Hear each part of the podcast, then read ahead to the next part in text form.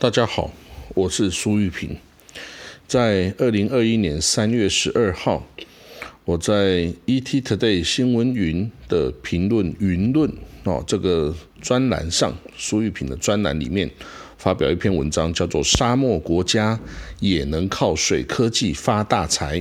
以色列给台湾的四大启示。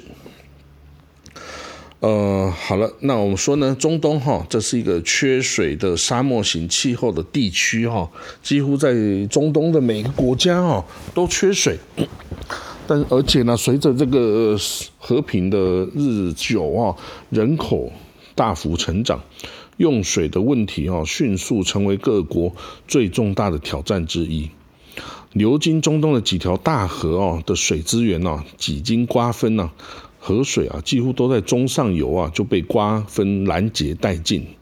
即使如此哦，这个增加迅速的城市需求啊、农业灌溉需求、工业需求等等啊，还是让水源问题啊成为这个中东地区国家与国家之间很大的一个问题和纷争来源。以色列海水淡化最有效率，在中东啊最善于解决问题的以色列人哦，在几经干旱天气的折磨后啊，痛定思痛，解决哦这个缺水干旱的问题。首先呢，他们决定使用海水淡化技术来做开源。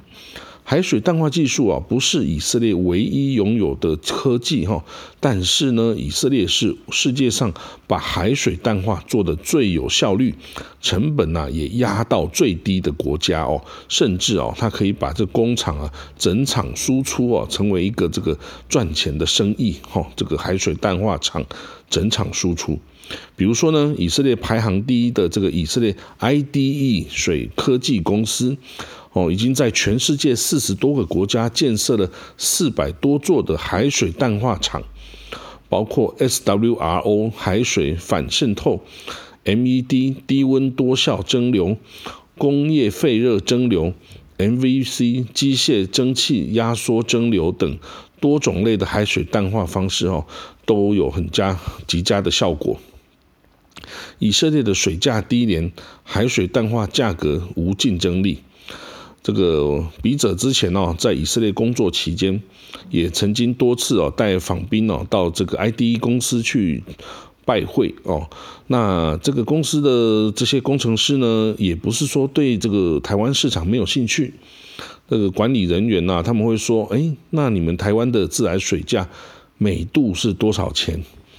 哦，那这个台湾的家庭用水哈，按用量计费哈。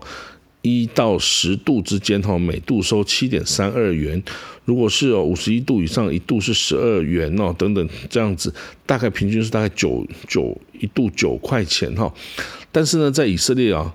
每个人每个月使用三点五度以内哦，就每度是新台币五十五块钱。那超过三点五度的话呢，每度要收新台币一百块钱。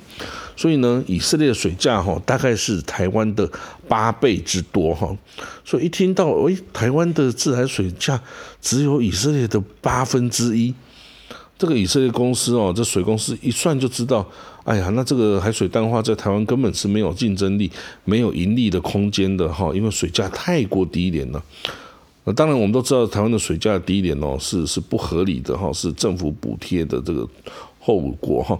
那以色列八成用水来自海水淡化。目前呢，以色列百分之七十五到八十的这个家户用水哈，已经全是来自这个海水淡化厂。所以你只要能源供应得上啊，这从这个地中海里面抽出来的海水哈，经过薄膜过滤啊，或是热凝结啊等等方法哈，来转换成为淡水之后呢，再加入。一般的河水或地下水混合了之后呢，就可以供应到家户去使用。所以呢，即使以色列啊过去五年哦到十年哦都经历过史上最大的旱灾，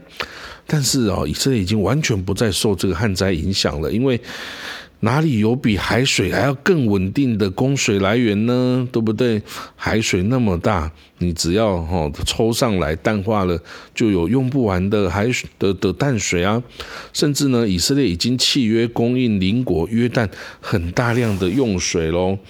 那约旦哦，之前也参加过好几次这个阿拉伯联军跟以色列打仗啊。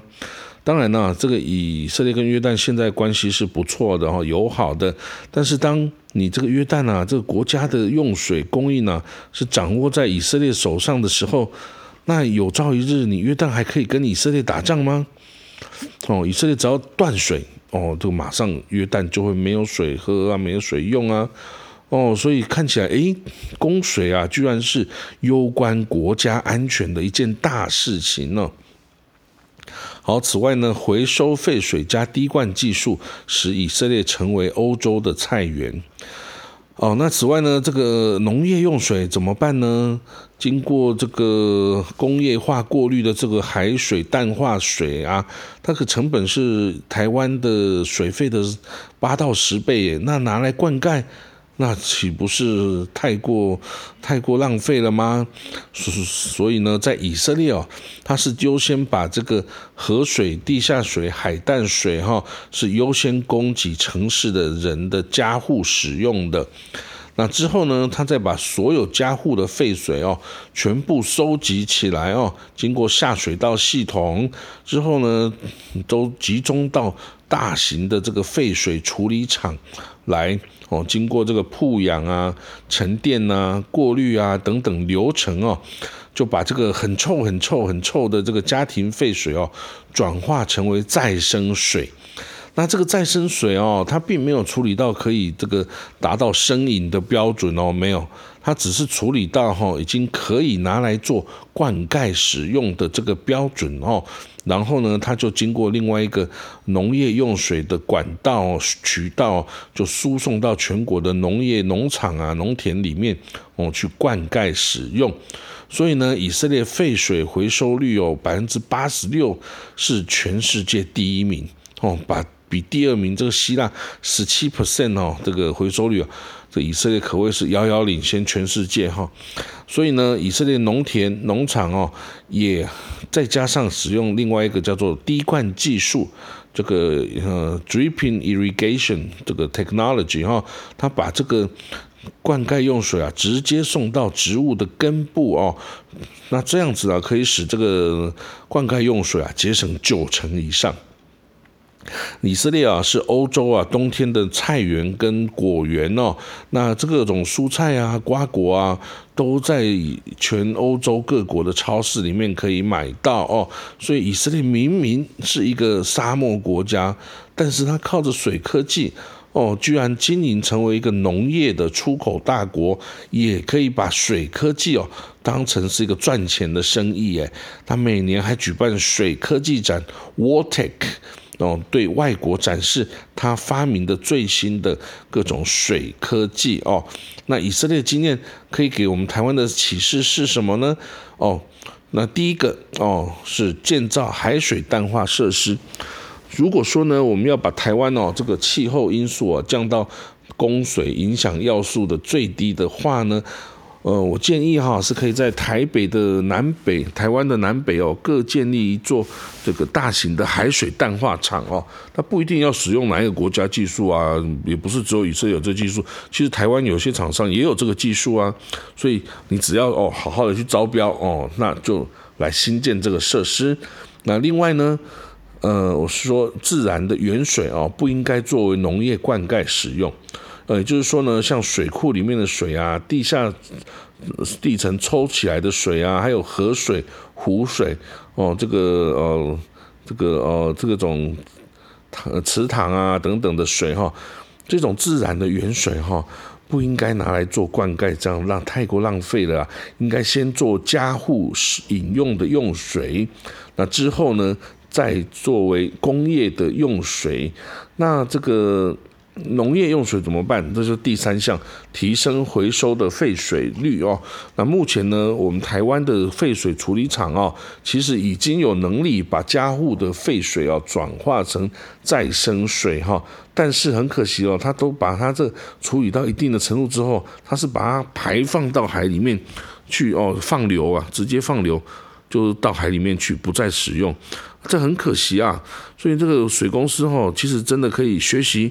哦。以色列哈，他把这个农田水利啊的这个灌溉渠道哈，就是用再生水去输送去哦农田中作为灌溉使用。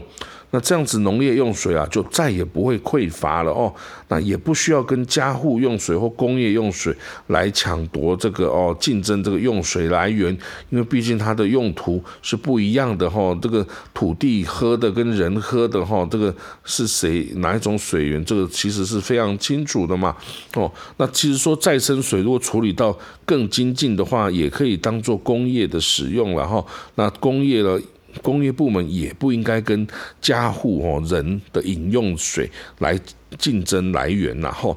那第四个呢是水价合理化。台湾的水价不合理的低价哦，其实就是使我们人民哦节水啊省水的意识哦都很低，那所以造成了浪费用水的情况啊一直是存在的。为了使呢人民呢能够建立正确的节水。节能的观念哦，应该啊要逐步推动水价要反映真实的成本哦，那促使人们呢节水、爱惜水的心态哦，来正确的建立，这样呢才是环境永续、爱护地球的正确做法。好了，这这就是我这篇这个文章写的一些观点，那你认同我这样的观点吗？那如果你可以给我一些意见哦，这个反应我会很高兴的哦，谢谢您，那我们就下次再见喽，拜拜。